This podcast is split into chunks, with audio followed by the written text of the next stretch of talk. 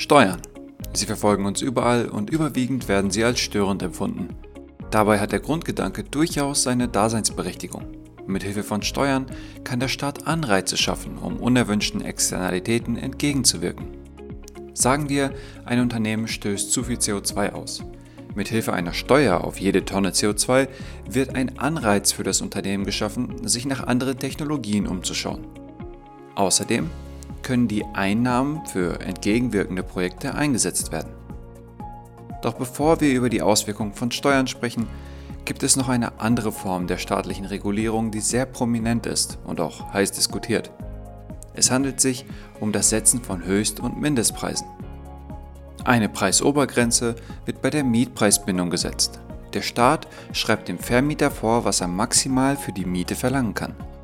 Wenn die Obergrenze über dem Mietspiegel liegt, passiert erstmal nicht viel, denn die aktuellen Preise sind niedriger und werden dadurch nicht beeinflusst.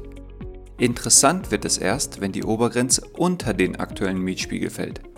Es gilt das Gesetz der Nachfrage. Bei sinkendem Preis steigt die Nachfrage. Die Menschen können sich nun mehr oder qualitativ hochwertigeren Wohnraum leisten und suchen nach besseren Optionen.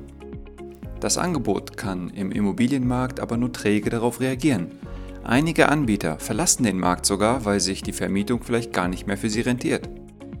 Was daraus resultiert, sind ellenlange Wartelisten. Die Kosten für den Vergabeprozess der Wohnungen steigen somit an und mindern die Wohlfahrt der Gesellschaft. Außerdem nimmt die Diskriminierung zu. Die Vermieter schauen auf ihre eigene finanzielle Sicherheit und werden die Wohnungen den sozial am besten gestellten Mietern zur Verfügung stellen. Diese erkaufen sich im Ballungszentren sogar den ersten Platz in der Warteliste. Damit verlieren im Endeffekt die sozial Schwachen. Natürlich gewinnen die, die eine Wohnung haben, darin bleiben wollen und nun weniger Miete zahlen müssen. Aber diejenigen, die auf der Suche sind, haben es durch die gut gemeinte Mietpreisbremse nun viel schwerer, etwas zu finden. Aber nicht nur die sozial Schwachen werden diskriminiert. Tendenziell werden auch Menschen mit Migrationshintergrund bei der Wohnungssuche benachteiligt. Das Gegenteil der Obergrenze ist die Untergrenze. Stichwort Mindestlohn. Für Gutverdiener ändert sich beim Mindestlohn erstmal gar nichts, denn sie verdienen ja sowieso schon mehr. Das Gehalt von Geringverdienern hingegen steigt. Klingt erstmal sehr gut. Aber auch das hat Konsequenzen. Die Arbeitgeber müssen ihren Arbeitnehmern mehr bezahlen, Entweder der Endpreis der Produkte und Dienstleistungen wird angehoben, wodurch sich die Wohlfahrt der Allgemeinheit verringert, oder es werden einige Mitarbeiter entlassen, um den Marktpreis halten zu können. Für Arbeitssuchende wird es bei angehobenem Mindestlohn also schwieriger, eine Anstellung zu finden. Wenn man den Mindestlohn nun für einzelne Märkte anhebt, lassen sich eben diese Auswirkungen besser kontrollieren. Alle Unternehmen des Marktes stehen vor demselben Problem, wodurch tendenziell eher die Endpreise angepasst werden. So viel zu Ober- und Untergrenzen. Sprechen wir jetzt mal über die Auswirkungen von Steuern, die ja gut gemeint sind, aber auch Nebeneffekte haben. Nehmen wir uns das Beispiel Tabak. Hier aufgrund der gesundheitlichen Risiken eine sehr hohe Steuer zu erlassen, klingt erstmal sehr sinnvoll. Das wurde auch gemacht. Diese liegt aktuell bei ca. 75%. Aber was passiert dadurch? Erstmal ist die Nachfrage aufgrund der niedrigen Preiselastizität wenig zurückgegangen. Das Hauptziel, die Menschen davon abzuhalten, Tabak zu kaufen, wurde also nicht wirklich erreicht. Warum also nicht noch mehr Steuern auferlegen? Irgendwann werden die Menschen es nicht mehr bezahlen können und hören schon auf zu rauchen. Das Ergebnis wäre jedoch eher so wie mit Drogen. Es würden sich unregulierte Schwarzmärkte bilden. Dann lieber die Ware auf Qualität prüfen und offiziell verkaufen. Das ist tatsächlich das geringere Übel. Weiterhin ist wichtig zu wissen, dass der meiste Tabak von sozial Benachteiligten konsumiert wird. Wenn dem Produzenten nun eine Steuer auferlegt wird, so spiegelt sich das teilweise in dem Endpreis wider. Denn bei jeder Steuer teilen sich der Produzent und der Konsument die Steuerlast. Demnach trifft die Tabaksteuer den sozial benachteiligten Endverbraucher. Das sorgt für großen Unmut und eine sinkende Nettowohlfahrt. Nochmal zur Teilung der Steuerlast. Es gibt einen Punkt, an dem das Angebot und die Nachfrage sich kreuzen. Das ist bekanntlich das Marktgleichgewicht mit einer Gleichgewichtsmenge und einem Gleichgewichtspreis.